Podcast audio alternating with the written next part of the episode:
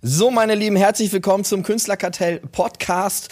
Ähm, in diesem Podcast geht es ja, wie ihr wisst, um Marketing, aber ich möchte nicht auch nur um Marketing sprechen, sondern euch auch ein paar ähm, ja coole Stories und vor allen Dingen Menschen vorstellen, die was zu erzählen haben. Und ich weiß genau, wie ich gestartet bin mit der Selbstständigkeit. Über acht Jahre, ich habe ganz klein angefangen, ganz kleine Kunden, Step by Step alles aufgebaut, bin da auch sehr stolz drauf. Aber stell dir vor, du du drehst den Schuh quasi um, du schmeißt deinen Job quasi hin, du startest äh, voll durch, setzt auf eine Akquise-Säule und bist quasi ab Monat eins kannst du von der Selbstständigkeit leben. Und äh, ja, das ist geil. Wie macht man das? Also, ich habe Marco Franz hier für euch im Interview und nach dem Intro geht's los und wir erzählen euch mal seine Story. Herzlich willkommen zum Podcast Kein Bullshit-Bingo, sondern strategisches Marketing für Macher der Podcast vom Künstlerkartell und deinem Host und Branding-Experten Jan-Christoph Elle. Ja. ja. Ja, hi Marco. Hallo Jan, hallo Jan. Freut mich dabei zu sein und danke für das coole und tolle Intro. Äh, ist mir eine Ehre, wenn da so über mich gesprochen wird. Danke. Ja, ähm, ich muss ja sagen, ich, ich bin ja sehr, ähm, bin ja sehr beeindruckt und vor allen Dingen, ähm, wir haben ja auch schon, du bist ja auch mein Kunde gewesen bei, bei Fotos und das hat sehr, sehr viel Spaß gemacht. Und was ich ja einfach an diesen Fotoshootings so mega finde, man erfährt auch mal was über die andere Seite, ja. Und ähm, ich fand deine Story ähm, sehr, sehr ähm, cool und ähm, ich glaube, das sollten mehr Leute so machen. Ob jetzt alles so ganz korrekt war, weiß ich nicht genau. Aber erzähl mal, du warst ja nicht selbstständig von Anfang an. Du bist ja anders gestartet jetzt. Ja, genau. Also bei mir war das eher sag ich mal, ein holpriger Start. Also beziehungsweise was heißt, was heißt holprig? Bei mir war das Ganze so, dass ich vorher in einem Küchenstudio gearbeitet habe und ich habe Hochwertküchen verkauft, ab 20.000 Euro aufwärts. Und für mich war es aber schon immer oder ich hatte immer den Gedanken, dass ich mir gedacht habe, ich möchte mich auf jeden Fall selbstständig machen.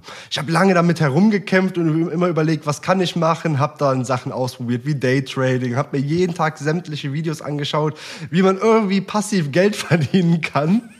Und äh, ja, das hat aber alles mehr schlecht als recht ge geklappt. Also da habe ich eher Geld verbrannt bis ich dann irgendwann auf eine Werbeanzeige gestoßen bin, wo es um Thema, ums Thema Copywriting ging. Und da ist mein Herz sofort aufgegangen. Ich habe früher schon immer geschrieben oder sehr viel geschrieben. Dann kam ich halt durch meine Ausbildung im Verkauf rein und habe dann gemerkt, okay, ich kann das beide, beides kombinieren. Und habe dann sofort gesagt, okay, das muss ich machen. Ich habe mit der Ausbildung gestartet und habe dann äh, jetzt lass mich überlegen, einen Monat später mich sofort äh, habe ich dann sofort gesagt, okay, ich mache mich selbstständig, ich setze jetzt alles auf eine Karte. und ja, es hat Gott sei Dank geklappt. Also ob ich das jedem so raten würde, eher nicht. Äh, ich, es war schon großes Risiko. Man muss sagen, ich habe wenig Verpflichtungen. Das heißt, keine Kinder, ich habe nur einen Hund, äh, den ich füttern muss. Das geht dann auch noch. Und da habe ich mir einfach gesagt, komm, einfach drauf los, ich mache es einfach. Augen zu Genau, aber das Spannende ist ja, finde ich, dass du 100% Commitment äh, gegeben hast und voller Macher bist und auch mit irgendwie guter Laune und Energie äh, rangegangen bist, ja. Und ähm, natürlich muss man schauen, früher habe ich das ja ähnlich gemacht wie du, da habe ich immer alles gegeben. Heute gebe ich auch noch alles, aber mit äh, Kindern und Haus und Frau kann ich jetzt nicht sagen, ich bin mal drei Wochen weg, ich kümmere mich um niemanden oder ähm, ja also da muss ist man das schon. Das schwerer. mit Kindern geht das dann doch nicht so einfach, dass man einfach sagt, okay, ich werfe jetzt einfach alles über Bord. Nee, genau, genau. Aber ich meine, gut, das, kann, das muss ja jeder selber, selber abstecken, aber trotzdem äh, ging das ja sehr, sehr schnell. Aber was ich noch super spannend finde, ist, das heißt, du hast ja mehr oder weniger dann auch eine, ich weiß nicht, ob du als Verkäufer geschult worden bist, aber du hattest ja dann auch schon viel Kundenkontakt, warst es ja auch irgendwie gewohnt, ja, zu verkaufen, oder? Ja, ich würde auch sagen, dass das mein größter Vorteil ist, oder beziehungsweise allgemein ist ein großer Vorteil ist, dass ich zuvor sieben, acht Jahre knapp verkauft habe. Einfach aus dem Grund, es war für mich kein Pain mehr, auf Leute zuzugehen, mit Leuten in mhm. Kontakt zu treten, auch mit älteren Leuten, die viel mehr Erfahrung hatten. Das heißt, bei mir damals im Küchenstudio war es gang und gäbe für mich, dass ich als junger Bube da stand und ein gestandener Mann, der dann 50 ist, der dann viel mehr verdient hat als ich, der mich erstmal belächelt hat, den ich zuerst überzeugen musste, dass er mir vertraut. Das heißt, ich wusste, wie verkaufe ich mich, wie verkaufe ich ein Produkt? Und das war schon ein Riesenvorteil, denn dadurch ist einfach der Pain verloren gegangen, den man wahrscheinlich, würde ich mal vermuten, viele zu Beginn haben.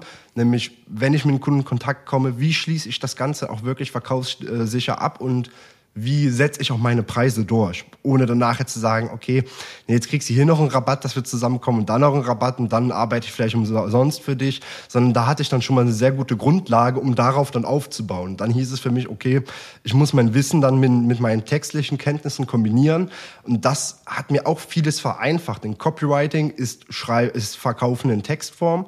Das heißt, ich musste für mich eher ein bisschen umdenken und überlegen, okay, wie verkaufe ich denn bei den verschiedenen Typen an Menschen und wie kann ich das auf meinen Texten wiederum spiegeln? Äh, macht, macht voll Sinn. Ich finde auch das Thema Vertrauen spannend. Ähm, das habe ich ja ganz viel auch bei Fotos, Videos immer zu tun, dass wenn du sehr gute Fotos, Videos hast und die Leute sehen dich das erste Mal, dann gibt es ja einen gewissen Anzieheffekt, Abstoßeffekt, Vertrauen oder kein Vertrauen. Und ähm, wie hast du das denn im Küchenstudio gemacht, wenn du jetzt wusstest, okay, da kommt jetzt keine Ahnung, ein gestandener Geschäftsmann und ähm, das sieht jetzt noch nicht so aus, dass der mir gleich vertraut, der belächelt mich, ich sehe irgendwie so ein bisschen, der nimmt mich noch nicht ganz ernst. Wie hast du das da? Was war, ich sag mal so deine Taktik, dem zu zeigen, so hey, äh, mich hast du ernst zu, zu nehmen, beziehungsweise ich, ich kann dir helfen. Wie hast du das gemacht? Ich habe ihn durch meine Expertise überzeugt und durch meine ehrliche Art. Also für mich war es immer sehr wichtig. Also einmal bin ich sehr anpassungsfähig. Das heißt, ich kann mich an meinen Gegenüber sehr, sehr gut anpassen und dann seine Kommunikation auch sehr gut anpassen, die Kommunikation sehr gut spiegeln. Das ist ein Punkt, der im Verkauf immer sehr, sehr gut funktioniert, um dann Sympathie zu erzeugen. Auf der anderen Seite habe ich aber für mich immer gesagt, ich möchte ein 100% ehrlicher Verkäufer sein. Wenn zum Beispiel ein Kunde kommt und er möchte dann einen Backofen haben, der eigentlich 4000 Euro kostet, das passt aber nicht zu seinen Bedürfnissen, dann habe ich ihm aber auch genau im Detail erklärt, warum vielleicht sogar ein günstigeres Produkt besser ist und habe durch meine Expertise dann überzeugt. Und so war das dann oftmals, dass ich dann in den ersten Minuten dann eher äh, nur von der Seite angeguckt wurde oder eher ein bisschen belächelt wurde. Und mit der Zeit habe ich dann immer mehr gemerkt, wie sich die Situation gelockert hat und die Person mir dann auch irgendwann vertraut hat. Ähm, ja, und ab einem gewissen Punkt war das dann kein Problem mehr, sobald ich das Vertrauen hatte. Und in der Branche muss man halt sagen, da gibt's halt viele schwarze Schafe, die halt einfach nur darauf aus sind, einen dann übers Ohr zu hauen oder maximalen Umsatz zu machen, sage ich mal so. Und da habe ich dann besonders positiv herausgestochen, wenn die Leute dann auch schon vergleichen waren. Sie dann gemerkt haben, okay, viele Verkäufer machen das ganz anders. Die versuchen mich einfach nur hochpreisig zu beraten und immer höher zu beraten. Und der junge Typ, der berät mich auf meine Bedürfnisse. Der sagt mir, was ich brauche und was wirklich dann auch für mich Sinn macht für meine Situation. Und darauf habe ich immer gelegt und gesetzt. Das mache ich heute noch. Und würde sagen, das ist auch ein Punkt, was dann für einen Erfolg Ausschlaggebend ist einfach ehrlich zu beraten, authentisch zu beraten, sich selber zu zeigen, wie man ist und nicht irgendwie komplett zu verstellen, aber trotzdem auf die Bedürfnisse des anderen einzugehen, nicht einfach nur zu versuchen, das teuerste zu verkaufen, was dann vielleicht manchmal gar nicht zu 100 Prozent passend ist. Ja, äh, danke für dieses schöne Statement. Ähm, das ist genau das, was äh, was ich so wichtig finde, ich glaube, in Deutschland herrscht so ein bisschen die Mentalität, wenn es heißt, ich bin ein guter Verkäufer, dass es dann heißt, ja, der kann mir besonders gut, keine Ahnung, den Staubsauger andrehen, aber ich habe schon drei zu Hause. Und ich glaube, das, was du gerade beschrieben hast, ist ja so dieses typische Ding mit ähm, ja qualifizieren, also heißt die richtigen Fragen stellen, was brauchst du? Und dann auch zu sagen, es passt oder es passt nicht. Und falls es passt, was passt dann genau? Und dann macht das Verkaufen ja auch ähm, Spaß, weil der andere sagt, ja, das ist das ist aber eine gute Idee, das wollte ich unbedingt in der Küche haben oder die Dunstabzugshaube macht mehr Sinn oder keine Ahnung, ich kenne mich da nicht aus. Das aber. ist ja auch, ja, das ist ja auch ein nachhaltiges Verkaufen. Also ich hatte immer in meinem Kopf, okay, wenn derjenige glücklich ist und zufrieden ist, dann habe ich vielleicht dann 4000 Euro weniger Umsatz gemacht. Okay. Ja. Dadurch habe ich natürlich dann auch weniger Provision bekommen. Ich habe auch von Provision gelebt aber dafür empfiehlt er mich auch gerne weiter. Und dadurch habe ich dann immer wieder Upsells gemacht, weil der Kunde dann auch nochmal zu mir kam und gesagt hat, okay, ich möchte jetzt noch meine Wohnwand über dich planen lassen mit den Küchenmöbeln oder ähm, Freunde von ihm sind oder bekannte Familie sind da von ihm zu ja. mir gekommen, haben dann nochmal eine Küche gekauft. Und ich finde, das ist deutlich nachhaltiger, als zu versuchen, bei jedem jeden Cent rauszuholen, das einfach nur aus, auf Krampf. Äh, ich finde, das ist für mich kein nachhaltiges Verkaufen. Da setze ich dann eher auf Verkaufen mit Herz und das ist, finde ich, dann effizienter.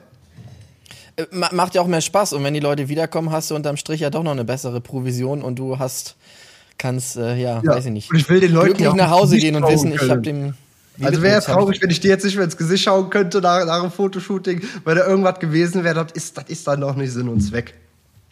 Genau, das, das ist ja für mich auch genau das Gleiche. Ich möchte genauso wiederkommen und ich habe auch da manchmal Kunden, die sagen, boah, zu teuer und andere, die sagen, okay. Und du dachtest dann nur, okay, ich, ich hätte jetzt wahrscheinlich das doppelte, dreifache nehmen können.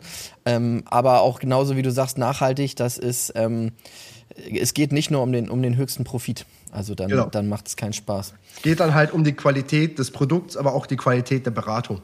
Das spielt ja alles ja. mit hinein. Auf jeden Fall. Und aber jetzt, du hast jetzt, ähm, es gibt ja verschiedene Säulen oder verschiedene Wege, dass man als Selbstständiger erfolgreich ist. Ja, du hast gesagt, du hast viel ausprobiert, dann hast du dich als Copywriter positioniert und du konntest schon verkaufen. Das löst ja aber nicht das Problem, dass die Leute ja irgendwie äh, dass du die auch äh, wissen musst, an wem habe ich überhaupt eine Chance, was zu verkaufen oder kann ich fragen. Was ist da so deine Akquisesäule oder hast du da viele? Also mittlerweile, ich kann mir ja mal etwas ausholen. Zu Beginn ähm, habe ich alles Mögliche versucht, was aber dann mir persönlich keinen Spaß gemacht. Das, das heißt, ich habe Cold Mails rausgeschickt, hatte auch keine Positionierung, die so ganz glatt war. Und dann habe ich irgendwann LinkedIn für mich entdeckt. Da habe ich mir irgendwann gedacht, okay, ich starte einfach mal mit LinkedIn, poste da täglich. Für mich war das aber zu Beginn habe ich jetzt gar nicht als Akquise-Kanal gesehen, mhm. sondern einfach nur als Mittel, um zu üben. Weil ich für mich das Problem hatte, ich fand es etwas schwer zu üben, ohne wirklich, oder be beziehungsweise zu schreiben, ohne dafür dann für einen Kunden zu schreiben. Ähm, und habe mir dann gesagt, okay, dann fange ich eben an zu posten und lerne dadurch. Und auf einmal kamen die ersten Inbound-Nachrichten reingeflattert. Dann habe ich mein erstes Coaching in Richtung Social Selling gestartet. Habe dann gelernt, okay, mit was für Akquise-Methoden kann ich arbeiten. Habe dann für mich mittlerweile, äh, habe ich schon zig äh, Coachings gemacht, immer wieder aus jedem Coachings die Lern Learnings rausgenommen, diese miteinander kombiniert, um so quasi die besten Methoden herauszufinden. Und mhm. ich muss halt sagen, da gibt es halt viele Wege für nach Rom ich finde, das Wichtigste ist immer eine Methode zu finden, womit man selber auch sich commitmen kann, wo man selber auch sagt, okay, das kann ich durchziehen mit einer guten Schlagzahl, mit einer guten Qualität aber gleichzeitig, mit einer persönlichen Nachricht, ohne irgendwelche Copy-Paste-Nachrichten rauszuschicken, die dann nachher dann keine, keine Antworten generieren. Ähm, ich finde, da muss man für sich selber die beste Methode rausfinden. Bei mir war es zumindest im Endeffekt Copywriting in, in, Nachrichten zu betreiben. Das heißt, das, was ich für meine Kunden, deren Texten machen, mache ich quasi auch in meinen ersten oder in meinen Nachrichten, habe da bestimmte Chat-Frames, mit denen ich arbeite und so gewinne ich dann konstant meine Kunden. Mega. Ähm, wir können ja schon mal spoilern, Thema LinkedIn, da hauen wir noch ein paar Tipps raus, aber das ist quasi die, die, die kleine ähm, Zweierfolge mit dir. Ähm, aber du kannst ja schon mal kurz sagen, also für jemand, der ja jetzt selbstständig sein will, äh, LinkedIn äh, ist also quasi eine super Methode, ja, weil viele überlegen immer noch manchmal und sagen, ja, sie wissen nicht, ob das so passt. Safe. Also ich finde, man muss für sich immer schauen, einmal wie dringend braucht man auch Kunden. Wenn du jetzt ja. natürlich sagst, okay, äh, ich muss meine Rechnung bezahlen, ich brauche nächste Woche Kunden, ansonsten geht's bei mir unter, geht bei mir das Land unter. Dann sollte man vielleicht auf eine andere Methode gehen, denn LinkedIn, finde ich, ist immer ein Marathon und kein Sprint. Das heißt, ja. es braucht seine Zeit, bis, mal, bis es anläuft. Also bei mir war es beispielsweise so, dass ich ich glaube, nach, nach dem ersten Monat mal eine Inbound-Nachricht bekommen habe, woraus dann ein Kunde generiert wurde, aber konstant, dass ich sagen kann, okay, ich muss weniger Akquise betreiben und generiere planbar Inbound-Nachrichten. Das kam erst nach zwei, drei Monaten. Aber wenn es dann einmal läuft, dann ist es halt kaum zu stoppen. Dann geht es halt richtig ab und dann muss man das einfach nur für sich nutzen, schauen, wie, wie kann man sich selber eine effektive Personal Brand aufbauen, die konstant Leads generiert, womit man sich aber auch authentisch zeigt, wo die Leute denken, ey, das ist ja ein cooler Typ oder das ist ja eine coole Brand, mit der will ich zusammenarbeiten oder da möchte ich als Mitarbeiter rein.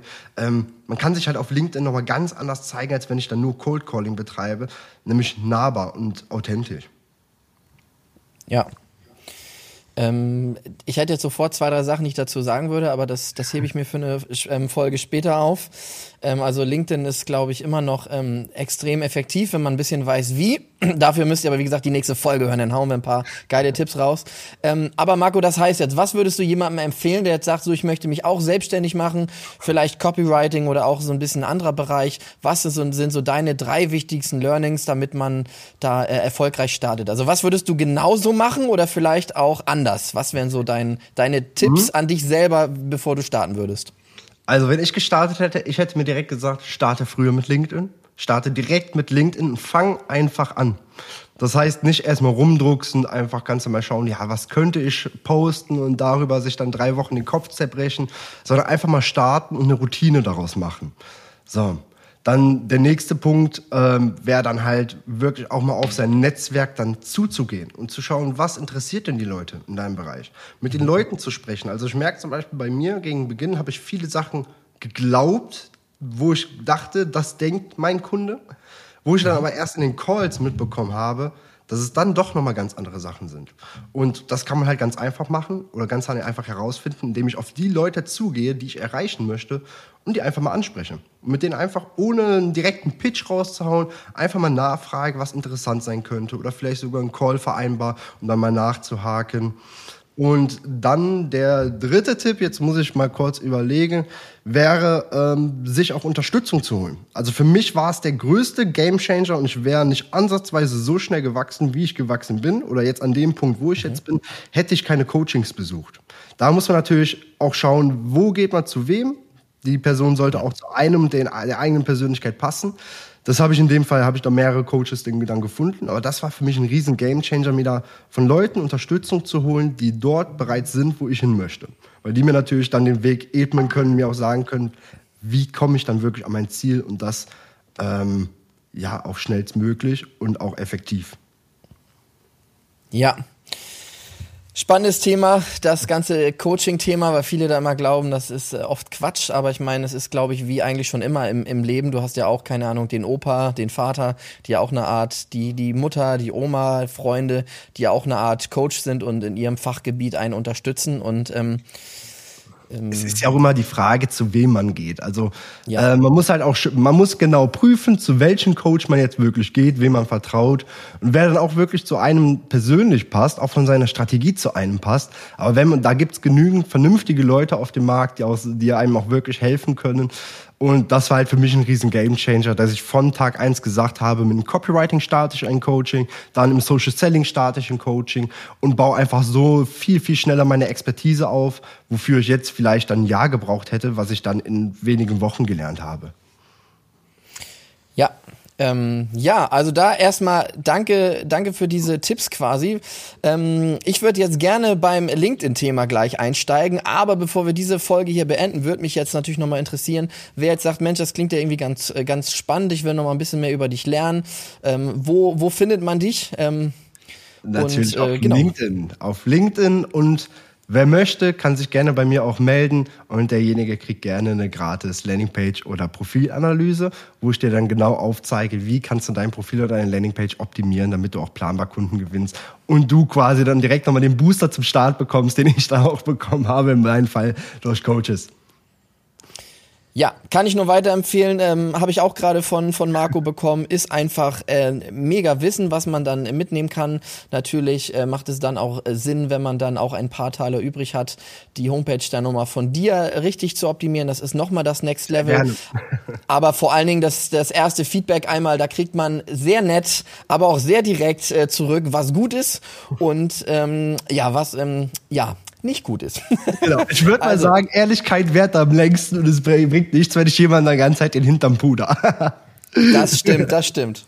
Also, danke fürs äh, Zuschauen. Äh, lass gern ähm, ja, nettes Kommentar zum Podcast da. Du findest alle ähm, ja, Links packen wir natürlich in die Beschreibung, wie immer. Und wenn du wirklich was zur LinkedIn-Akquise hören möchtest, wie das wirklich läuft und nicht irgendwelche Theorie, sondern wirklich geballte Praxis quasi, dann schau gern in die oder höre besser in die nächste Folge rein.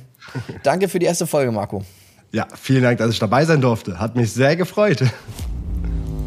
Danke fürs Zuhören und viel Spaß und Erfolg beim Umsetzen.